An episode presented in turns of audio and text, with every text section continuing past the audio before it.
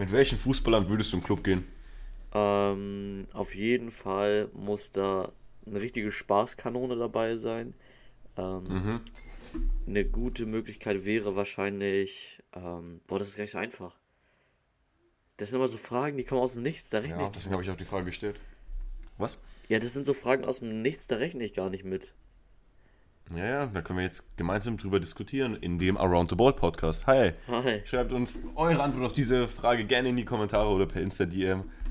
Also, jetzt hat Tim, glaube ich, genug Zeit gehabt zum Überlegen. Ich weiß nicht Wen warum, denkst du so? aber der erste Spieler, der mir Mhm. in Gedanken kam, war Marcelo. Marcelo? Ich weiß den nicht ich warum. Keine Sekunde nachgedacht. weiß nicht Wirklich warum. Gar nicht. Ja, hast du denn schon mal einen Namen? Vielleicht Ja. kann ich mich daran ein bisschen inspirieren. Ja, also ich habe halt zwei mögliche Wege, halt Gedankengänge gehabt. Okay. Erstens, man nimmt jemanden, der komplett eine Partysau ist. Mhm. Oder man nimmt irgendjemanden in meinem Altersbereich, damit man sich wahrscheinlich am besten versteht, weil, keine Ahnung, mit Ibrahimovic würde ich, glaube ich, nicht den Club gehen. Ey, aber ich habe Ibrahimovic kurz überlegt. Nee, also keine Ahnung, Ibrahimovic kann nicht jede Antwort von dir sein zu solchen Fragen. ja, stimmt Das auch. wird langweilig. Also ich habe mir bei Partys habe ich Neymar gedacht, weil bei dem kommt man immer mit, wie heftig er Partys feierte so. Ja, Und in unserem Altersbereich habe ich irgendwie an Karim Adeyemi gedacht. Ich glaube mal so, der wohnt in der Nähe von mir. Ich glaube, er und ich könnten uns gut verstehen, wenn wir über Fußball reden. Also äh, Neymar und Karim Adeyemi. Neymar. Äh, geht Neymar, für ja. mich in eine interessante Richtung. Ähm, Mhm. Also ich muss nochmal Neymar ein bisschen Ja, erläutern. mal. so, Neymar ist auch einer der größten Fußballstars oder einer der größten Stars auf diesem Planeten. Ich denke mir halt so, dass, wenn du mit Neymar in den Club gehst, der, der Club dir zu Füßen liegt. Das dachte ich mir auch so. ja, oder die gucken alle nur komisch und keine Ahnung, weil ich glaube, Neymar ist eher so ein Typ, der sitzt mit der äh, Champagnerflasche in der VIP-Lounge. Ja, ja, aber in der VIP-Lounge, die direkt neben dem Proletariat so. ist, damit alle damit alles mitbekommen, dass er da ist. Ähm, aber Okay, okay, bei, was ist deine Antwortmöglichkeiten? ja, bei Party und Fußballer wäre eine Idee eigentlich auch Embolo, ne?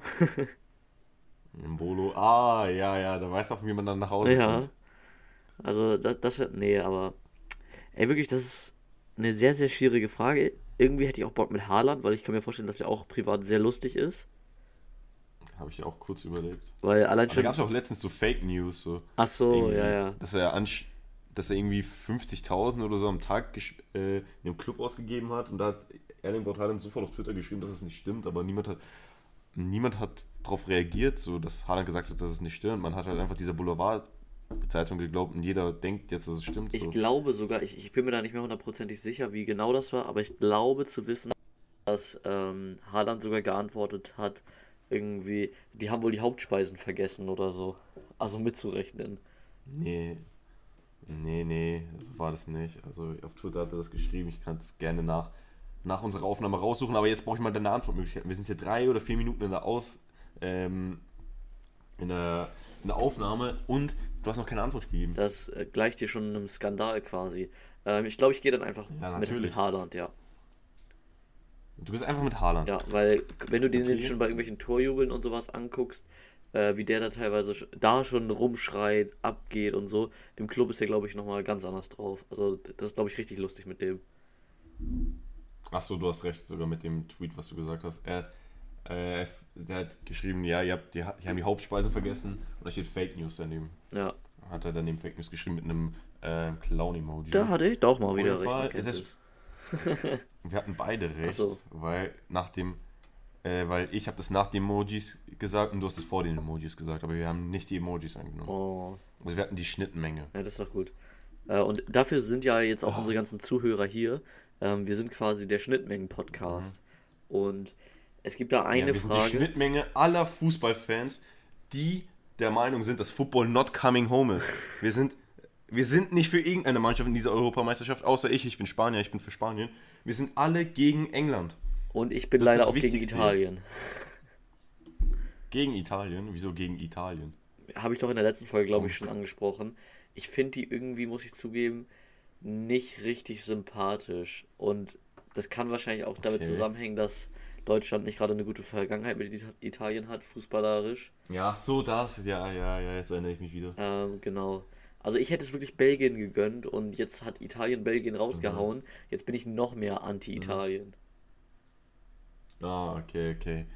Ja, also Italien wird später nochmal kommen. Wie findest du eigentlich so meine Überschrift für das äh, im Skript für Italien? Ja, ja, ich, Die ich sehe, was du da gemacht schon gut, hast. ne? Ähm, Mhm. wollen wir auf die Frage mal eingehen? Mit Football, ob es Coming Home ist. Ja. Ähm, ja, können wir gerne machen. Also ein paar Randfakten. England hat noch kein Gegentor kassiert. England spielt einen beschissenen Fußball. England hat gestern erst entdeckt, dass, South, äh, dass Jane Sancho im Kader steht. Auch geil. Und Ey, äh, wirklich, die haben auch. ganz, ganz kurz. Ja, Jaden Sancho spielt bei Dortmund. Sitzt nur auf der Bank. Mhm. Jaden Sancho wechselt zu Manchester United. Hat noch nicht eine Einsatzminute, war nicht mal mit denen im Training, gar nichts. Und zack, spielt er. Einfach nur, weil das jetzt ein Premier League-Verein ist. Ich habe schon überlegt, ob es da vielleicht insgeheim irgendeine Klausel im englischen Fußballverband gibt, dass nur Premier League-Spieler für die Nationalmannschaft spielen dürfen. Aber dann hätte man sich halt gefragt, warum Sancho überhaupt mitgenommen wurde. also die beste Frage ist, ob englische Fußballfans überhaupt andere Vereine außerhalb der Premier League kennen. Ja gut, ähm, aber Dortmund Oder sollte den Spieler. eigentlich ein Begriff sein, allein schon wegen, äh, da, das widerlegt nämlich auch direkt meine These, Jude Bellingham. Ja, ja, aber der ist vielleicht irgendwie so dabei. Vielleicht dachte man, das ist der Balljunge irgendwie von Dortmund, der macht einen guten Job. Deswegen nehmen wir den mal mit. Ich glaube, der hat auch keine. Sch- Hat er schon Spielminuten gesammelt? glaube schon. In der Euro. Hat er nicht den Rekord, Das er doch, doch, doch, er hat doch den Rekord Ah, er hat aufgestellt, den Rekord. jüngster Spieler, Ja, ja. und dann wurde er aber direkt wieder gebrochen. ja, für drei Tage oder Ja, so. ja. Drei Tage Rekordhalter. Gut, aber jetzt habe ich Tut dich unterbrochen. weh. Mm, ja. Ähm, also, Sancho, keine Ahnung, ähm, ist für mich ein krasser Spieler. Ich finde, Gareth Southgate regt mich auf. Englische Fußballfans regen mich auf. Englische Nationalmannschaft regt mich noch mehr auf. Ähm, England hat 4-0 gegen die Ukraine gewonnen. Souverän, muss man sagen. Deutschland, gegen Deutschland haben die unsouverän mit 2-0 gewonnen. Und ähm, da müssen wir jetzt mal ein bisschen drauf eingehen. So. Also England hat noch kein Gegentor kassiert, weil die einen absolut hässlichen Anti-Defensiv, äh, Anti-Fußball auf extrem defensive Art und Weise spielen. Sogar so defensiv, dass sie gegen Deutschland Offensivtalente wie Foden, Mount oder Sancho opfern, um noch mit einem weiteren Innenverteidiger zu spielen. Also José Mourinho wäre stolz.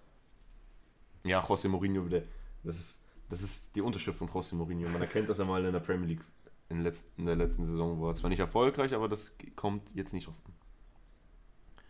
Ähm, Engla, Englisch, ja, die englische Nationalmannschaft hat wahrscheinlich auf dem Papier von den Namen her einer der zwei, drei besten Offensiven in dem Turnier.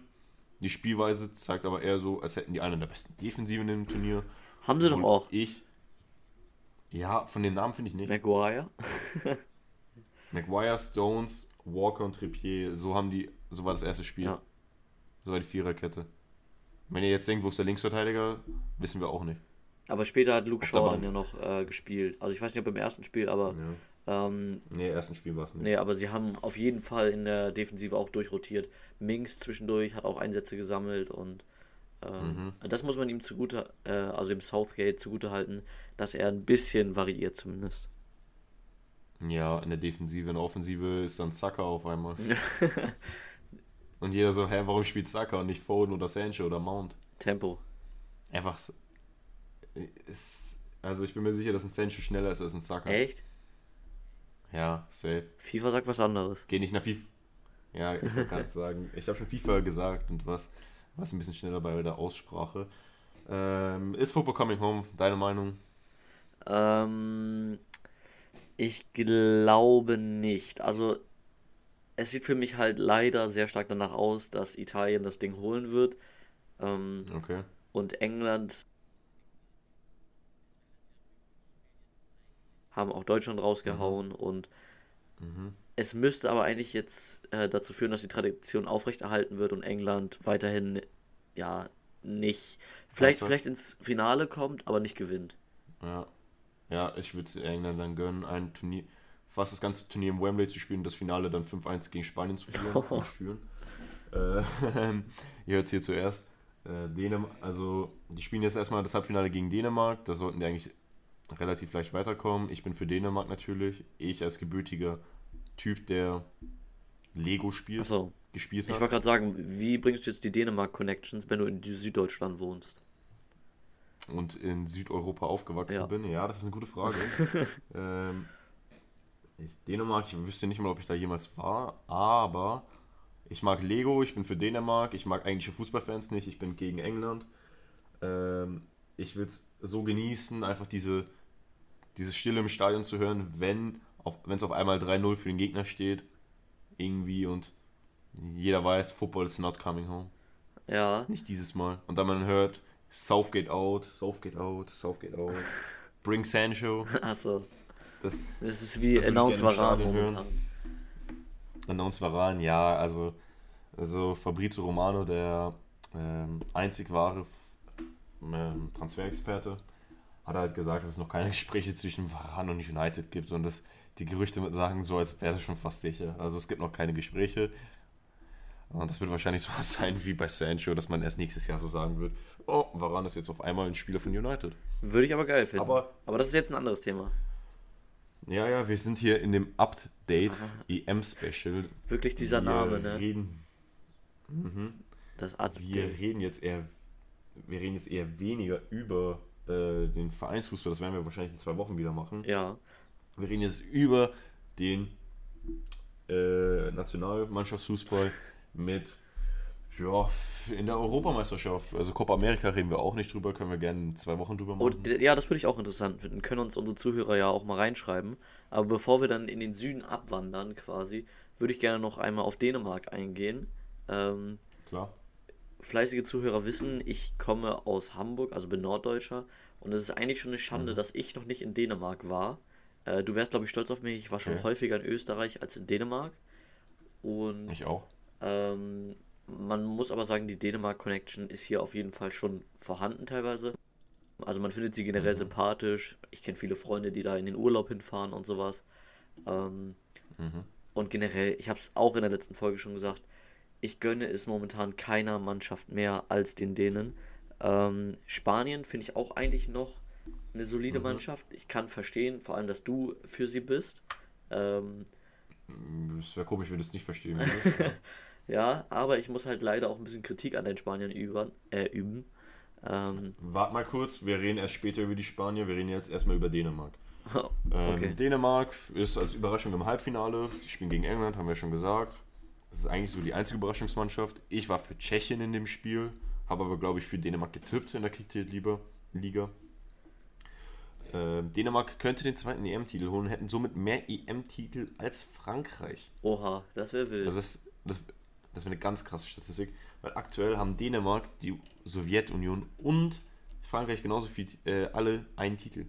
Das ist auf jeden Fall Das krass. ist mehr ist als England. Ja, aber das Problem ist, die Sowjetunion kann äh, Frankreich nicht mehr so schnell aufholen.